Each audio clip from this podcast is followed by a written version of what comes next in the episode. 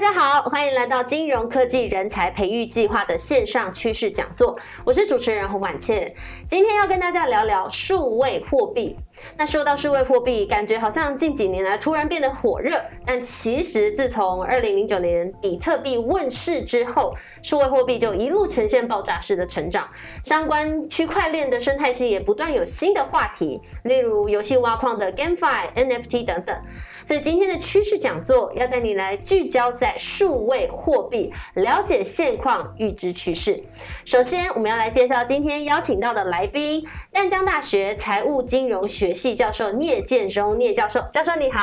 各位大家好。哎，主持人你好，你好。呃，聂教授擅长公司财管、国际财管、呃国际金融、计量经济。在教学之外呢，也经常受邀演讲、上电视节目，分享国际经济情势。的看法和趋势观察，我们相信今天的趋势讲座一定会非常精彩。再次欢迎聂教授，谢谢。那因为今天的主题是数位货币。所以一开始，我们想先请教一下教授，跟大家分享一下以区块链为基础的数位货币发展已经超过十年了。就目前的现况来看，您觉得已经够成熟了吗？或者是说是在怎么样的阶段？OK，我首先主人这个所谓的成熟的定义，我必须先说明一下，什么叫做成熟？因为我先讲一下数位货币其实有两大块，一块呢就是我们把它现在在现行上呢做，大家刚刚讲到从两千零八年中本聪写出了区块链。货，呃，这个所谓的数位货币要去挖矿，那挖出了所谓两万一千枚，那这样的一个概念呢，就是后来比特币的形成了哈。是。那基本上呢，这个货币呢，已经造成了非常多在金融市场的投资客或者我们讲说投机客的这种青睐，因此呢，也做了非常多的大的这种所谓的呃比特币的交易，呃，这交换买卖。那当不止比特币啊，现在到现在全世界已经基本上有五千八百七十八种之多的这种所谓的各式以这个区块链为中心所创造出的所谓。的数位货币，那么当然有的这个并不像这个呃比特币啊，这个呃或者以太币这样的在市场中流行，看起来用区块链技术推出的时候，所谓的这种所谓的数位货币好像是很成熟，其实我觉得不会，为什么呢？其实大家必须了解数位货币，你必须了解这是一个数位时代所进行的一种所谓的投资在一种商品的模式。嗯，像刚刚讲到这个 GameFi，还有那个 NFT 更是了，它更是一种好像是商品投资的模式。嗯，我要强调是后面两个货币。请问它有真正达到货币的功能吗？其实没有，因为最少它不能交易。因此，数位货币你要定义它成熟了，看起来在市场中好像已经出现很多，呃，因为区块链技术的发现，那也基本上好像出现了非常多这样的一种所谓呃呃，其实是加密货币或叫虚拟货币的数位货币。但是它真正以货币功能的这种数位货币，其实我觉得还没有到这所谓的成熟的地步。是，那你刚刚说数位货币，你觉得分两块？第一块是刚刚提到的这个比较偏加密货币、区块链为基础的。第二块呢？OK，这样讲好了。区块链它有很大的双低的功能，第一个叫去中心化 （decentralization） 的一个 database，第二个呢就是 distributed ledger 的 technology，它用这种技术就是呃所谓的分散式呃这个账簿哈。那这个呢是大家让大家觉得很喜欢的，可是呢被民间去做。所以我们讲中文中就挖矿，现在大家就挖矿挖两万一千枚，不管你多少什么币怎么去创造。他们都是在民间，他没有一个监管机构所做出的一种币。这种币，我说变成民间认为它好像是一种币，然后去做交易。这种交换这种币，倒不是说生活上的呃物品的交易。结果呢，我就我会把它认为说，你应该把它称为就是就所谓的加密货币，或者你就称它是虚拟货币。它不是一个实体真正的货币，因为我必须讲一下。货币它必须满足三大功能，第一个是交易的媒介，这个功能它就没办法达到，除非马斯克在市场上说，我愿意用比特币呢，呃，来交换我买我的汽车，结果呢，它就从三万多涨到五万多，就说哎，觉得我对它失望，又不想要，又跌到五万多。我想去年中的故事大家都知道，那结果他又要了，又只涨到六万六万多，这就是甚至言语可以操这个等于是操控了这个货币走势，所以波动性太大，它没有真正交易功能，它只有现在另外两个货币的功能，叫做价值的储存，还有计价的单位。所以交易的媒介必须达到，我觉得才叫真正成熟。那第二块，你刚刚讲的就是，其实必须是被呃我们讲最上级的单位或国家或国际中认定的货币，或我们说法偿货币啊、法定货币诸如此类的这种货币，你才能把它叫真正的数位有货币的概念，让大家在生活上可以使用。我觉得要分这两块，一个就是民间在做的，变成好像有点像投机商品，以及一个是可能未来所谓的政府，不管小政府、大政府所能够控制、掌控、能够监管。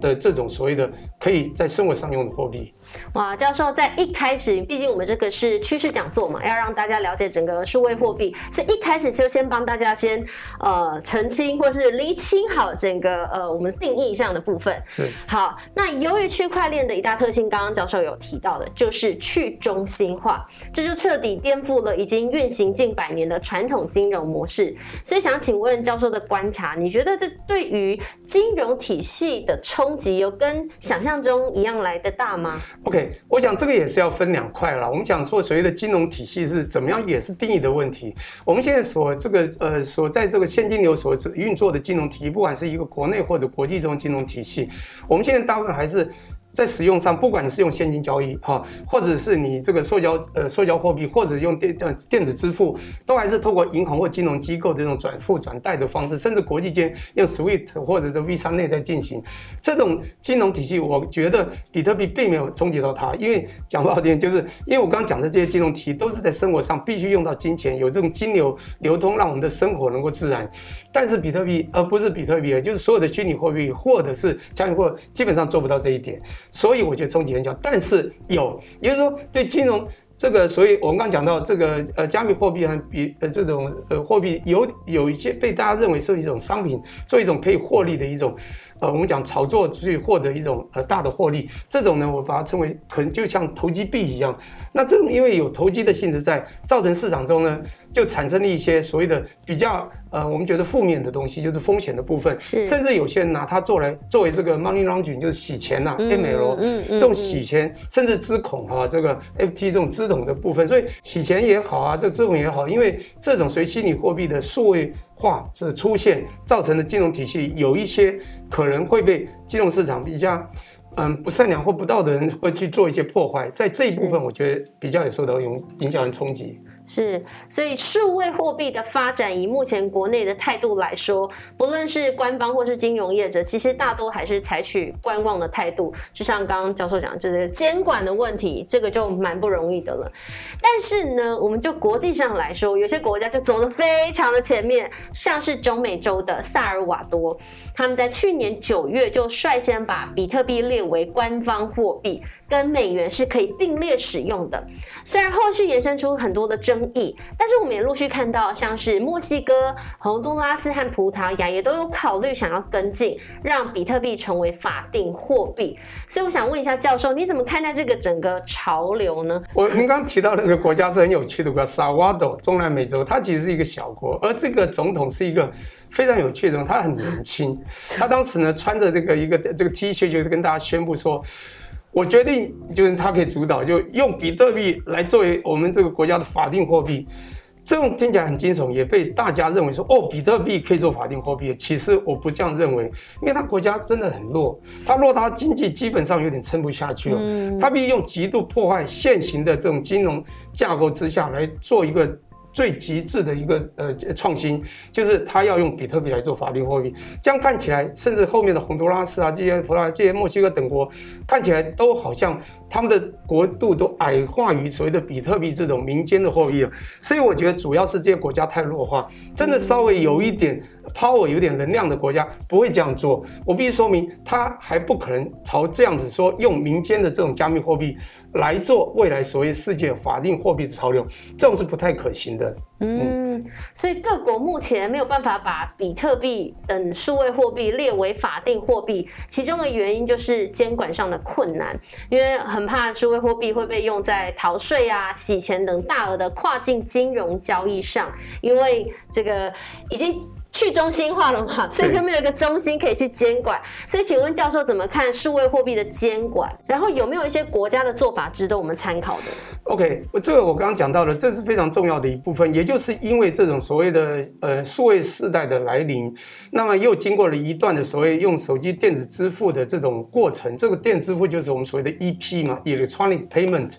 然后呢，就有人在想说，哎，electronic payment，我们是不是可以有个数位货币，经过这个 EP 来做交易，就产生 digital currency，就是 DCEP 的概念。那没有错，第一批在运行了。那比特币这些啊，或以太坊这些东西都算出了这种所谓第一批的运行。甚至过去呃，我们做的这种手机做的这个呃电子支付嘛，那也都是所谓的一批的概念。可是还是一句话，就刚讲到这个监管的问题。那么当然很多的国家还有一个就是控制权呐，说不好听点，我们刚讲到铸币权你不可能再有了，因为用区块链。可是呢，发行权这个政府还是希望它能控制，而不是被某一种币值呢就由它发行几枚就是几枚。所以这国家就会想说，这个发行权还是应该由国家来负责，然后再去做所谓的它的监控。因为呢，用区块链这种技术呢有一个很特别，除了刚刚讲的双低之外，它是一个电子式的，这不可否认。还有呢，它是完全匿名的。好，然后呢，它不可篡改，那它当然这也是一个好处。可是如果它匿名又不可篡改，就会刚刚讲的洗钱啊，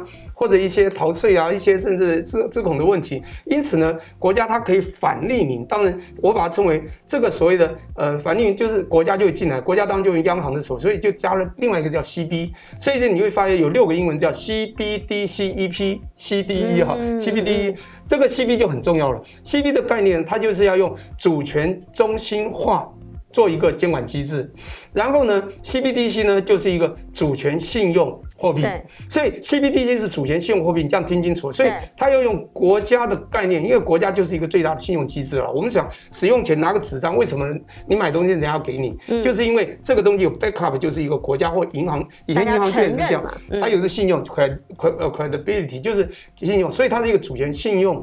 呃，这货币的存在。所以以 CBD 叫央行数位货币。才有可能呢，达到未来所谓的呃，真正透过区块链做所谓的呃有交易媒介的这样一个法定货币的流通。哇，教授讲到这个，其实这也是我们今天想要跟观众朋友们一起来聊聊的。所谓的刚刚呃，教授讲到的 CBDC，它就是央行数位货币，跟我们前面在谈的加密货币的数位货币是不太一样的。所以我们想请教授跟大家分享一下，央行数位货币是不是就是你刚刚说的解决这个监管的问题？然后你怎么看它接下来的发展？是的，非常是 OK。刚刚讲到，当然我们讲数位或 CBDC 是一个通用的一个概念，就是央央行数位货币，每个国家又有它的名称，就像呃，中国叫人民币，台湾叫台币啊，或者美元，甚至这种瑞士克朗等等，它就叫 E R M B E 人民币。OK，那还有别的国家也有发行，瑞典就是 E Corona 这样子哈。每个国家会想去发行它本国的货币，那一就是 electronic 的概念了哈。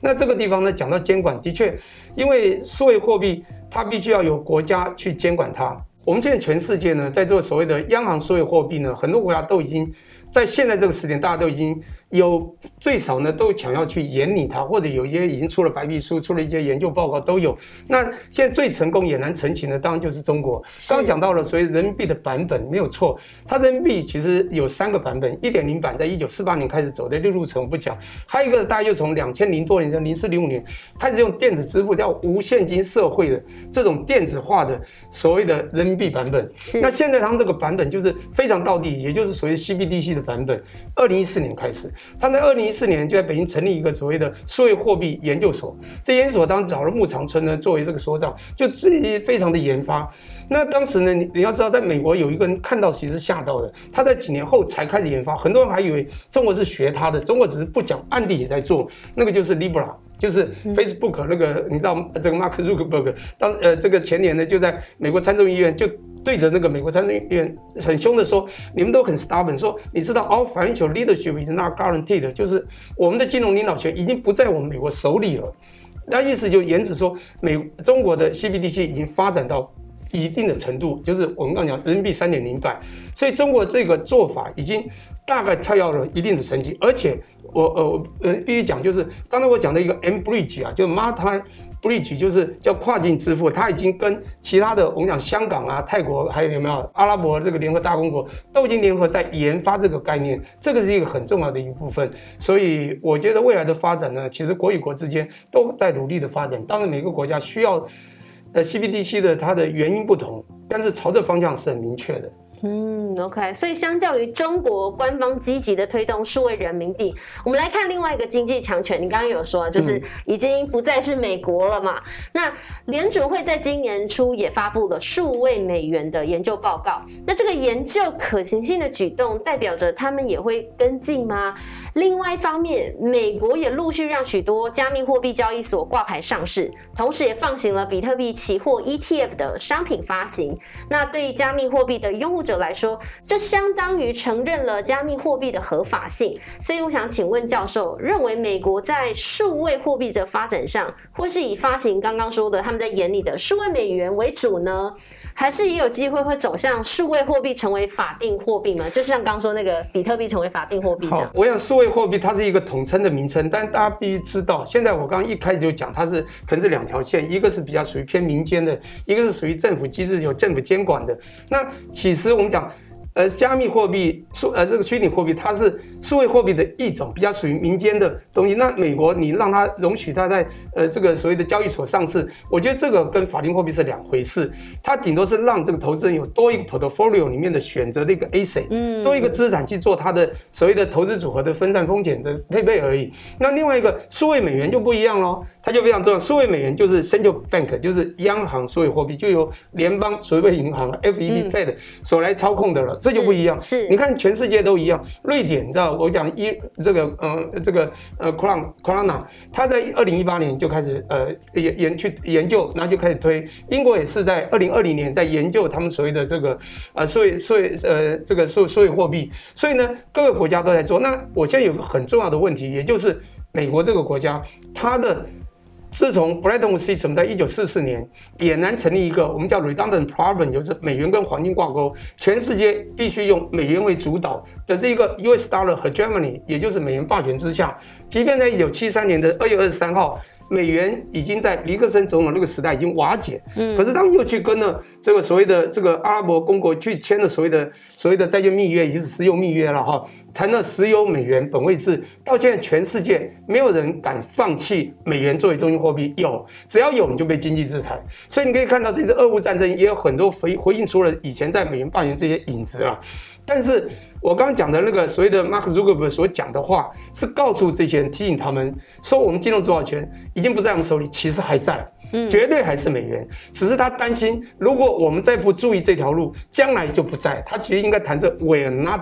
OK，比这个所谓的 financial leadership，它但他用的是现在式，也是强化这个概念而已。是，所以你认为数位美元是势在必行，只是时间点的问题了。对我先讲一下数位美元，其实在川普时代哈，当他被点醒的时候，他其实到 G7 的国家就去跟金城要谈，因为有时候你会发觉，当他的科技。他的很多科技都是赢过中国的，可是中国有些科技，大家有去比过六大科技，可能现在势均力敌了。但有些科技，中国浅浅的做，已经可能超过美国，尤其在数位货币这边的发行。所以在美国还没研究这一块的时候，他们有点担心。嗯，川普在要下来之前的七月，曾经到这个欧洲要开历史会议，就说我们要谈数位货币，用 G 7国家数位货币。其实他还是想用我的美元，由你们来。来讨论，但是还是以我美元为主，以在现行架构。当然，后来有人就是好像开始研究，他说等选完之后再研究，结果选完他没有选上。其实不是光缩为美元没有错，他们现在的确不管谁上来，他为了要，你知道现在大国博弈哈，我们这个各种战，其实贸易战是一个虚拟的，他主要打是科技战，就打到谁的高规格金融战。我称这个就是高规格金融战，在这个时点，其实最少以这个速度看起程来讲，中国已经赢了在高规格金融战，就这一块。当然，这个未来是不是这个美元霸权会被中国这个所谓的 CPE 打倒，这个都还要再观察。因为国与国之间的角力哈，这个是金融是很重要一块，但从军事、从科技，我们讲政治、经济、军事、文化等等去打，这个科技再强，金融再强，可能也会被一个国家综合实力打倒。所以，入死随手，我们还要再观察的。是要再观察。那所以我们现在知道了，美国已经在研究发行数万美元的可行性。那我们台湾的央行总裁杨金龙杨总裁也在年初的时候。透露，台湾的央行数位货币已经进入通用型 CBDC 试验计划的第二阶段，正在进行技术实验当中。这代表台湾会推出数位新台币已经快要实现了吗？OK，这个其实就我印象中，在去年中好像就有一个立委，好像就像高高立委就曾经对这个央行杨建就曾经很直接的问他说：“怎么会我们国际都已经有方案，我们都不动了？”他有有有有，我们现在准备在研究，所以我们现在在研究。其实这也是。我们有一个很还是多少有监督机制，就让这个政府呢往前推，所以我们开始研究。但重点是我们现在才去研究，呃，当然是落后别人，但是其实我们领先也没有意义啊。坦白说，因为国际间要用这金融多少钱，台湾也不可能用台币做到。但是我们只能说朝这个潮流去做是应该的。那你说通用没有错，在这个所谓的社会，在即便是央行社会也有两型啊哈。那一个就是我们讲的通通用型的这种数位货币，可是。这个推的时辰早晚，我觉得其实对我来讲倒不是重点，也不用去强迫，因为有一个最重要是，我们电子支付，像中国我刚讲，从两千零四、零五、零六就开始推所谓无现金社会，就电子化。请问台湾，你塑胶货币是不是都还在用？请问现金，你上计程车是不是每一个都一定接受你电子汇？没有。请问接口支付是不是大家都有？没有。也就是是不是所有人都在用电子支付？没有。如果大家都还不习惯用所谓的 EP 啊，就电子支付，请问所以会推出来，你要用什么？去支付，所以我觉得我们现在一个所谓的无现金社会，等于我们就要向中国学了。哦，我们当然不是说，呃，这个撞他他人之事，的确他们已经先走了很一段时间了。我们必须走到那部分所谓的微现金化的电子化这个社会，我们再去推这样子会比较顺势。否则的话，请问你用什么来做我们的所有货币的交交易？嗯，所以其实。中国大陆现在走的这个路径，我们蛮值得可以作为参考，也大概可以推一下，说接下来我们会怎么发展。是 OK，所以不管是民间发行的数位货币、加密货币，或是官方主导的央行数位货币 CBDC，所以最后来想呃教授来为我们总结一下。虽然你刚刚有说了，这整个数位货币的发展对于美元霸权的局面，到底会不会造成一个很明显的？冲击或是终结，还要再观察。那还我们还有什么切入点，或是可以去思考这整个局面的改变呢？好，谢谢主持人。那个，我我刚才这一题，我刚刚该讲的差不多也都讲了。那刚刚第一个就是我们要怎么去改变我们学未来的数位呃货币这个环境。其实我讲的很清楚，就是因为这的确我们都已经面临到所谓第四次工业革命。我们知道第四次工业革命就现在这工业革命是。跟第三工业革命的连接，那第三工业革命，我一我讲第一次工业是水嘛，第二次个是电嘛，对不对？水创造水蒸气，电呢创造各种电能。第三是靠什么？网络，嗯，Internet。所以第三工业革命从二十世纪中到了二十世纪末，全部在搞网络世界，现在还是靠网络，嗯。但是我们现在的网络不一样了，它是透过这个网络走进完全超超级的一个数位时代，它连接了人机物。就是你可以了解这 CPS Cyber Physical System 就环宇实体的一个环境，所有东西都电子连接，全部在云端，全部跟上面连接。嗯，因此我要讲的是，我们台湾因为经济成起起飞很早，也很成功，这样的经济带动我们呢，已经习惯化的满足于我们过去的环境，所以在新时代的跳跃已经输了。当然，像我们这种年纪稍长、年纪稍大的，可能更可能僵固于。将就于过去的一种生活模式，年轻人可能还好，那我们这种环境基本上还输这种所谓的数位时代有一段距离。因此，不只是我们在自社会或者各个所谓跟呃我们科技有关的部门呢，我们要加钱加马力，让这些所谓的这个所谓数位环境提升，整个台湾的环境都要提升的。未来电动世界也是一样的，我们的甚至电动车的这种配套都要提升。但是我看到台湾那些政府。嗯，我不是要讲政府的不对或者什么，都是在政府分脑这样的一直去争议。但是在这个的 vision，我觉得就眼光稍微有落后，这是第一部分。第二，我觉得更重要讲美元霸权，因为我一直观察这美元霸权，从一我刚讲一九四十年的 Bretton Woods System 一路走来，到了 Bretton System 瓦解的一九七三年二月二十三号，这一路走来，美国用美元霸权在全世界。做所谓的，当然我不能把它特别的污名化，但是的确对全世界各国，只要他们认为不满意的一种金融交易或一种产业交易，他们都可以用，只要你使用美元，即便不在美国，它就可以让你用莫须有罪名来打击你。因此，的美元霸权是很多国际间有些国家看在眼里，有些小国像伊朗啊、委内瑞拉这些国家、叙利亚这些国家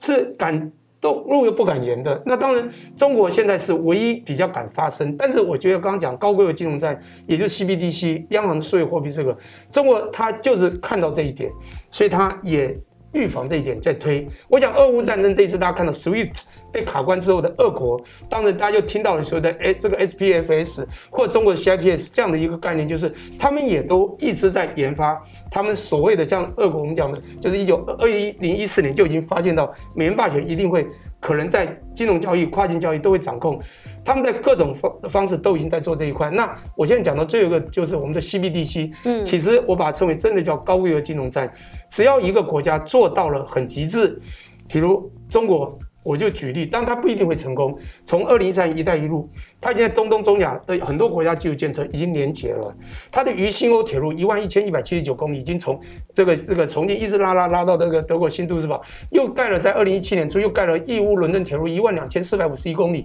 沿路这样拉过去，它已经连接了整个所谓的地理基础建设。如果这些国家跟它有一些呃那个，不管在这个各种往来、工程往来、建设贸易往来，将来所有货币只要多。